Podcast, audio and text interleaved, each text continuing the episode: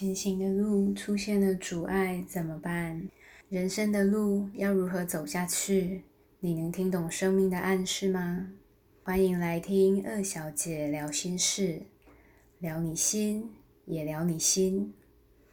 嗨，各位聊心的朋友，大家好，我是愿意成为照亮你生命的光芒，陪伴你前行的暖心摆渡人二小姐。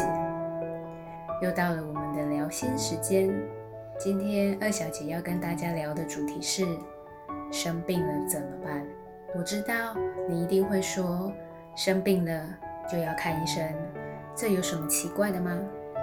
这我当然也知道，但是心情呢？你要如何让自己接受生病的事实？如果医生告诉你你得的是癌症，你还能这么淡定吗？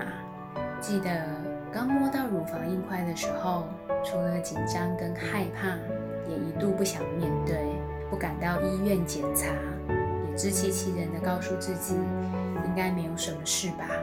但我也清楚的知道，这一定有什么事。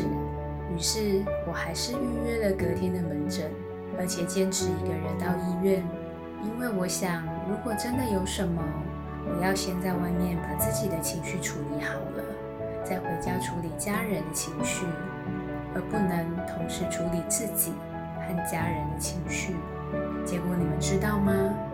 在完超音波之后，医生就跟我说是肿瘤，而且要切片化验。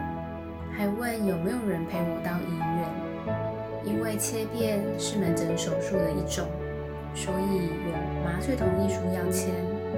医生大概也担心我一个人会害怕在。化验结果的那个星期，我简直度日如年。即使已经有了最坏的打算，我还是无法让这件事情从我的心中过去。直到我亲耳听到医生的宣判，他告诉我是乳癌第一期。我拿着转诊资料走出医院的时候，才开始觉得悲从中来。站在路边看着来来去去的车子，真的有一种不知道该往哪里去的茫然。因为我觉得我的人生好像要走到尽头了，可是我却没有为自己做过什么事。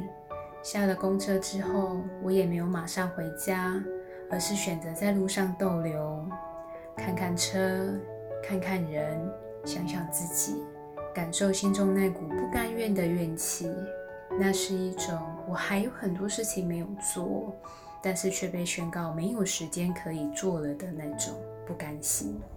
你们应该懂吧？那就是一种权力被剥夺的感觉，会让人莫名的生气和懊恼。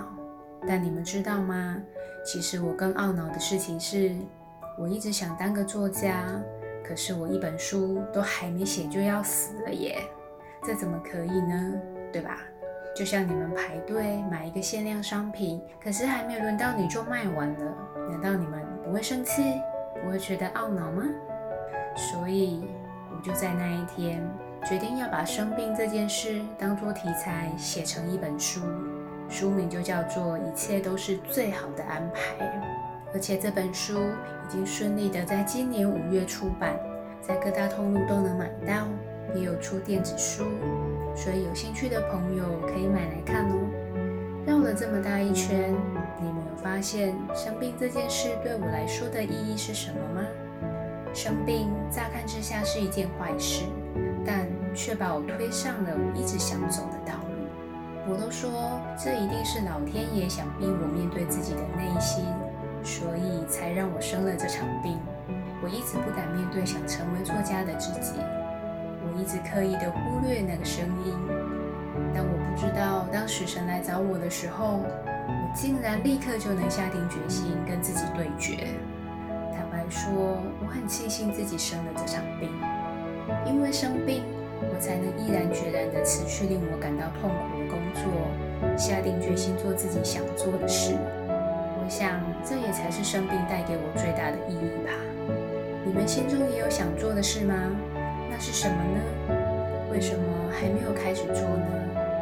要不要给自己一个开始的机会呢？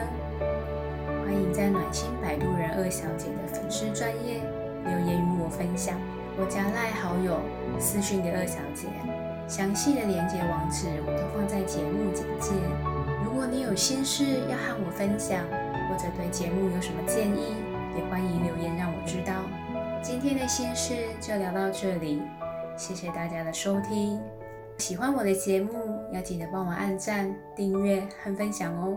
我是二小姐，就让二小姐成为照亮你生命的光芒，陪伴你前行的暖心摆渡人吧。我们下次见喽。